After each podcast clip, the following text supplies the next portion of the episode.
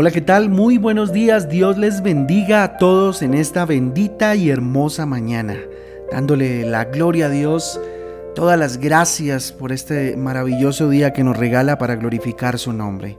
Con ustedes, su pastor y servidor Fabián Giraldo del Ministerio Transforma, les doy la bienvenida a este espacio devocional donde juntos somos transformados, renovados por la bendita y hermosa palabra de Dios la palabra de Dios, a la cual les invito en esta bendita mañana.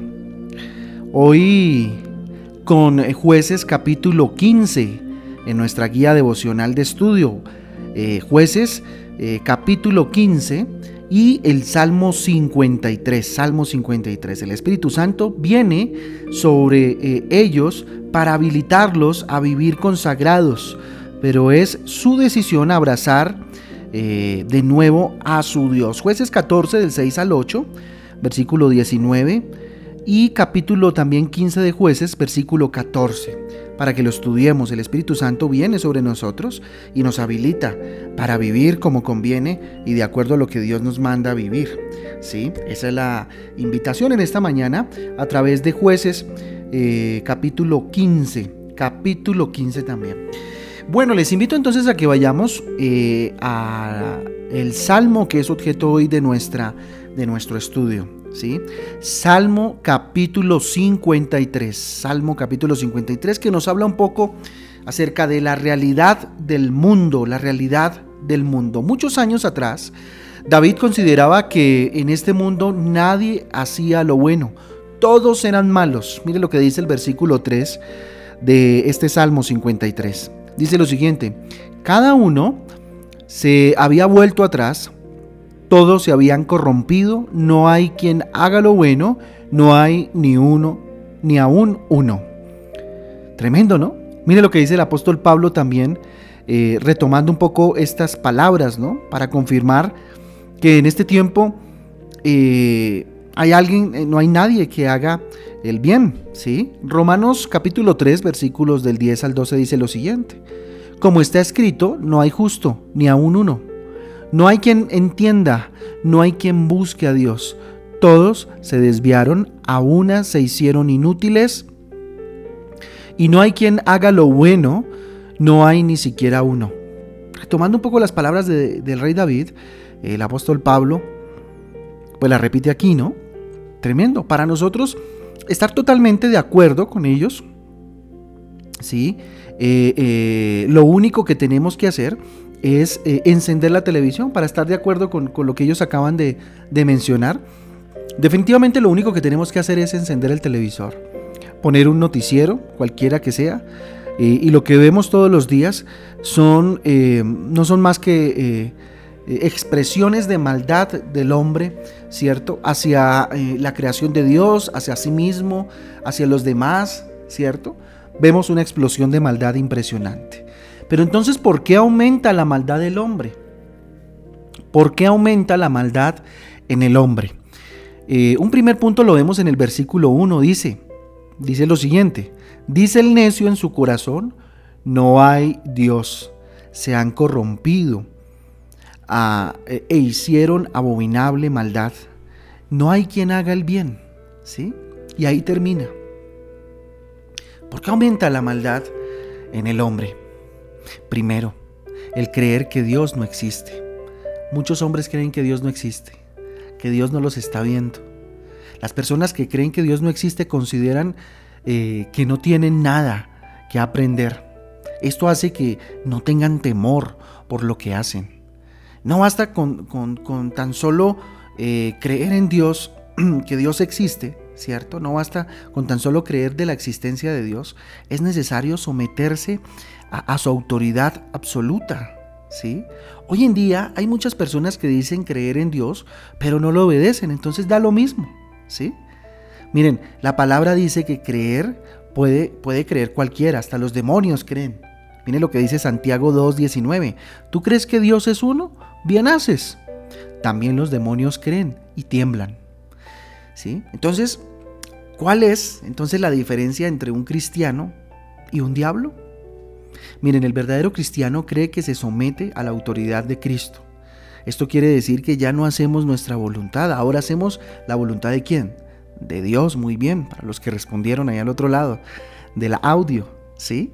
Y otro punto, los demonios creen y hasta tiemblan, pero no se someten a la autoridad de Cristo. Muchos cristianos creen en Cristo, pero a su manera. Asisten eh, a la iglesia eh, cuando quieren, ¿sí? O asisten a la iglesia, pero no, quieren dejar sus tradiciones, sus formas de, expresión tradicional a Dios y sus costumbres del mundo, ¿sí? Entonces, ¿qué hacemos con, con asistir, con buscar a Dios, con querer y llamarnos cristianos, pero seguimos comportándonos como antes, seguimos con hábitos como antes, ¿sí? Malos hábitos, ¿sí? Entonces, bien interesante este primer punto, ¿cierto? Eh, ¿Por qué aumenta la maldad del hombre? Porque cree que no existe, ¿sí? Y aunque creen que existe, pues no cumplen lo que Dios manda. Otro punto importante lo encontramos en el versículo 4 en la parte A. Mire lo que dice. ¿No tienen conocimiento todos los que hacen iniquidad, que devoran a mi pueblo como si comiesen pan? Cada vez hay menos conocimiento de Dios y eso hace que aumente la maldad del hombre. La mayoría de seres humanos sufren de pereza crónica, ¿sí? Lo que menos les gusta a la gente es estudiar la palabra de Dios, profundizarla. La gran mayoría de cristianos modernos buscamos, o buscan más bien, a Dios y llenan los templos, eso sí, las iglesias son repletas, eh, solo buscando milagros de parte de Dios, pero jamás, ¿cierto? Eh, estudiar, ¿sí? Donde hay rumores de milagros, ahí están, pero donde hay que estudiar, donde hay que eh, someterse a la voluntad de Dios, pues ya ahí hallamos, eh, digamos, una resistencia, ¿cierto? Un punto importante eh, que debemos resaltar en este, en, este, en este versículo es que el pueblo de Dios se perdió por falta de conocimiento, como dice en Oseas 4:6, mi pueblo fue destruido porque le faltó conocimiento. Por cuanto desechaste el conocimiento, yo te echaré del sacerdocio y porque olvidaste la ley de tu Dios, también yo me olvidaré de tus hijos. Tremendo lo que dice ahí, ¿verdad? Y muchos perecen por eso, por la falta de conocimiento. Van por un milagro y si no sucede el milagro, pues se decepcionan totalmente de Dios porque no lo conocen. ¿Sí? No lo conocen.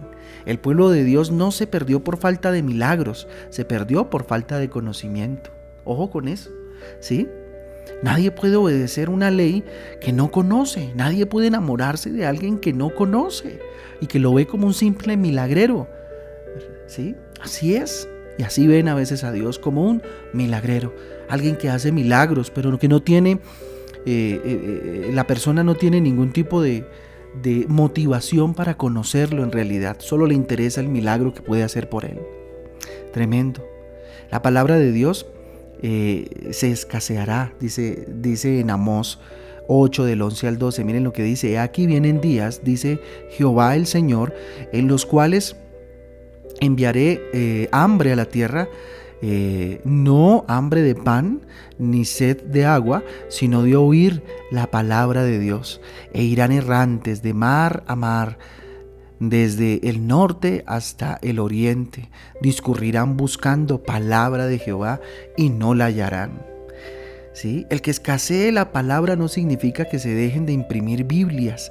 La palabra de Dios se escasea cuando los pastores, cuando quienes seguimos a Cristo y hablamos de Cristo, ya no utilizamos la palabra de Dios para exponer cierto el Evangelio, sino para hablar de motivación, por ejemplo. Por eso el llamado a cada uno de nosotros, y no solamente a nosotros como pastores, es hablar de Cristo, hablar del arrepentimiento, de que es necesario creer en Jesucristo para cambiar nuestras vidas, para transformarlas. Es necesario que tú hables de Jesús, que expongas la palabra de Dios, ¿sí? Y que dejemos a veces un poco de la de tanta psicología, de tanta motivación y hablemos de la palabra de Dios. En el afán de agradar a la gente cada día, eh, los cristianos utilizan menos las Biblias, ¿sí? Y aumentan más su análisis de una creencia personal, ¿sí? Utilicemos más la Biblia. ¿Pero por qué no la utilizamos? Porque no la estudiamos. La invitación es estudie la palabra de Dios. Enriquezcase de la palabra de Dios. Que no haya pereza para estudiarla, para enamorarse de la palabra de Dios y conocer a Dios a través de la misma. Porque es ahí donde encontramos al Señor. No viva de visión prestada. Que Dios mismo le dé la visión a través de su bendita y hermosa palabra. Otro punto importante lo encontramos en el versículo 4 de este salmo maravilloso que estamos estudiando el día de hoy, el Salmo 53. Sí, les invito a que vayamos al versículo 4, la parte B, y dice, y a todos, eh, perdón, y a Dios no invocan. Cada vez que el hombre se aleja más de Dios, eh, pues definitivamente eh, la maldad crece, ¿cierto? En la medida en que la luz se va, ¿cierto? La, la, la oscuridad empieza a ser parte de nuestras vidas.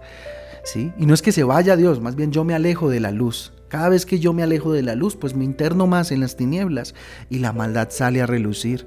En nuestra vida solo hay dos extremos, el mundo y Cristo. ¿Sí? Está el camino de la vida y el camino de la muerte. Así de sencillo y de simple. Cuando más nos acercamos a Cristo, más nos alejamos del mundo. Cuando más nos acercamos al mundo, más nos alejamos de Cristo. Miren lo que dice Santiago 4, eh, versículo 8. Acercaos a Dios y Él se acercará a vosotros, pecadores. Limpiad las manos y vosotros los de doble ánimo purificad vuestros corazones. ¿Sí? Tremendo, tremendo.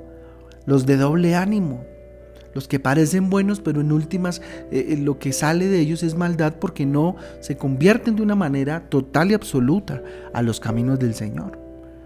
Pregúntese hoy, tal vez todavía hay rezagos de esa maldad que sale de mi corazón fruto del rencor, fruto del dolor, fruto de todas las situaciones que vivo constantemente en mi vida. Jesucristo, Jesucristo, perdón, es nuestra dirección. ¿Sí? Es nuestra guía, Él nos direcciona, es decir, por, por, por Jesucristo es que conocemos el verdadero camino, ¿sí? Por ningún otro lado, solo por Jesucristo. Entonces, alejados de Él nada somos definitivamente. Mire lo que dice Juan eh, capítulo 15, versículo 5, todo lo conocemos, ¿sí? Dice, yo soy la vid, vosotros los pámpanos, o vosotros las ramas, dicen otras versiones. El que permanece en mí y yo en él, este lleva mucho, mucho, mucho fruto, dice, ¿sí? Mucho fruto, porque separados de mí nada podéis hacer. No podemos hacer en absoluto nada separados de Dios, usted y yo, para llevar un fruto, ¿cierto? Debemos estar cerca de la vid, cerca de nuestra fuente, de nuestro Dios, de nuestro Jesús. ¿sí? La realidad es que cada día la humanidad es más perversa y llena de maldad.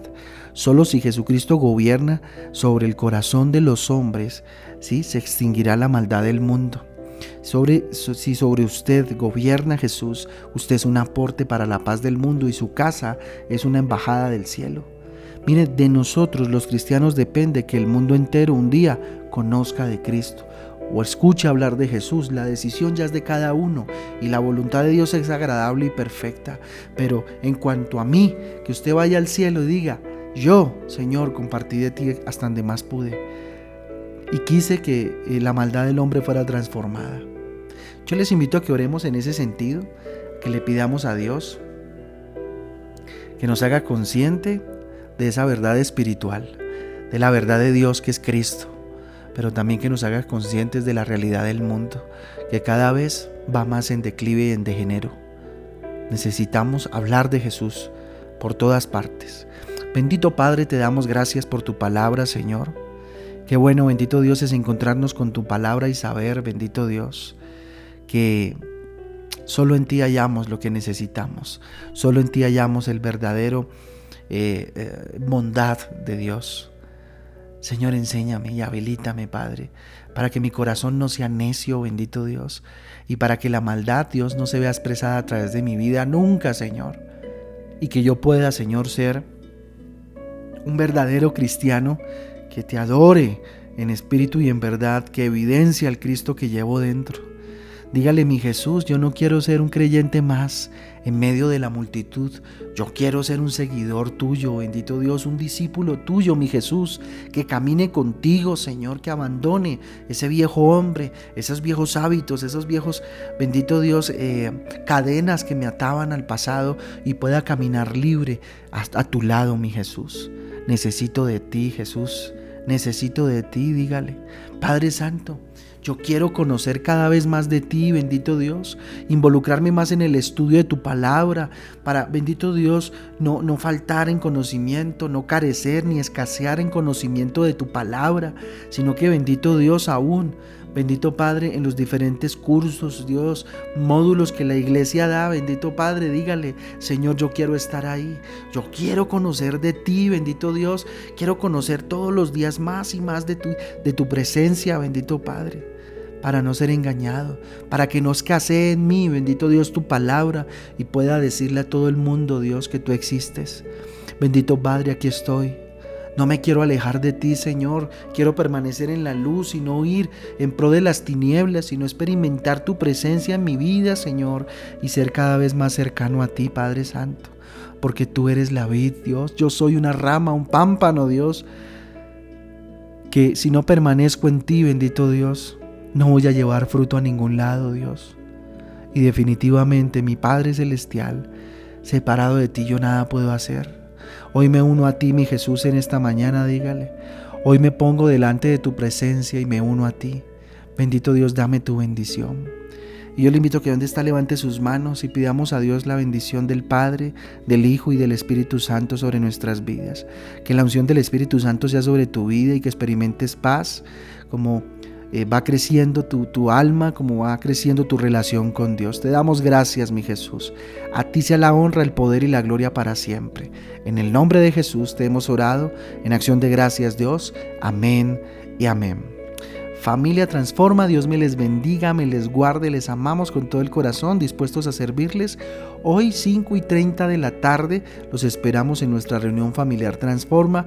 Seguimos en esta serie maravillosa que hemos eh, eh, iniciado ya hace dos sábados, ¿cierto? Y es la de la profecía y los tiempos de Dios. Hoy vamos a ver un tema extraordinario, espectacular. Entonces los invito 5 y 30 de la tarde por Facebook Live, dele me gusta eh, a la página y se transforma, que es nuestra fanpage en eh, Facebook. Les invito a que le den me gusta y ahí les estará anunciando cuando iniciamos las diferentes transmisiones que hacemos todos los días a las 6 de la tarde y el sábado de 5 y 30 en adelante. Les amamos con todo el corazón, un abrazo fuerte, Dios les bendiga y me les guarde. Nos vemos en la tarde.